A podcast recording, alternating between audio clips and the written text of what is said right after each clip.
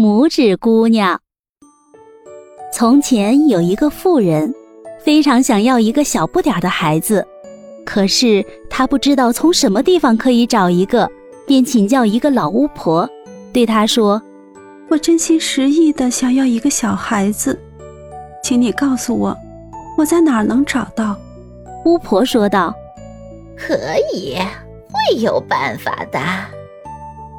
这是一粒燕麦。”啊，它不是农夫在田里种出来的那种，也不是喂鸡的那种。把它埋在一个花盆里，你会看见发生什么事的。多谢了，妇人说道。她给了巫婆十二文钱，回家便把麦粒种下，麦粒就生根发芽，开了一朵漂亮的花儿，花瓣们紧紧地拢着。好像是一个永远都不能盛开的郁金香，多漂亮的花儿啊！妇人说着，吻了吻花儿美丽的红黄色花瓣。正当她吻的时候，花儿啪的一声绽放了。这是一朵真正的郁金香，可以看见花儿正中的绿色花蕊上坐着一个很小的小姑娘，又清秀又美丽。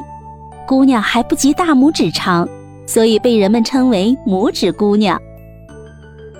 这个妇人很喜欢拇指姑娘，她用半个漆得十分漂亮的核桃壳给她做了一个摇篮，用了一些紫罗兰的花瓣做了褥子，一片玫瑰花瓣做了被子。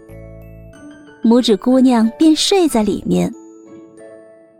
不过，白天她在桌上玩。妇人在桌上放了一只盘子，用花做了一个花环，围在盘子的周围，花的枝子都插在水里。盘子里面飘着一片郁金香的花瓣。拇指姑娘可以坐在花瓣上面，在盘子里飘荡着，从盘子的这边荡到盘子的那边。她用两条白色的马鬃当桨，看上去真好。拇指姑娘还会唱歌。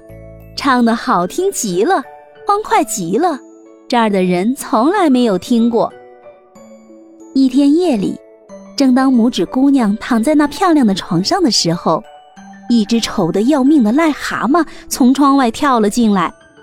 那里有一块玻璃碎了，癞蛤蟆个子很大，浑身黏糊糊的，它一下子就跳到桌子上，跳到了拇指姑娘正睡着的玫瑰花瓣上。这个漂亮的姑娘可以给我的儿子做媳妇，癞蛤蟆想到，他抓住了核桃壳，跳出窗子到花园里去了。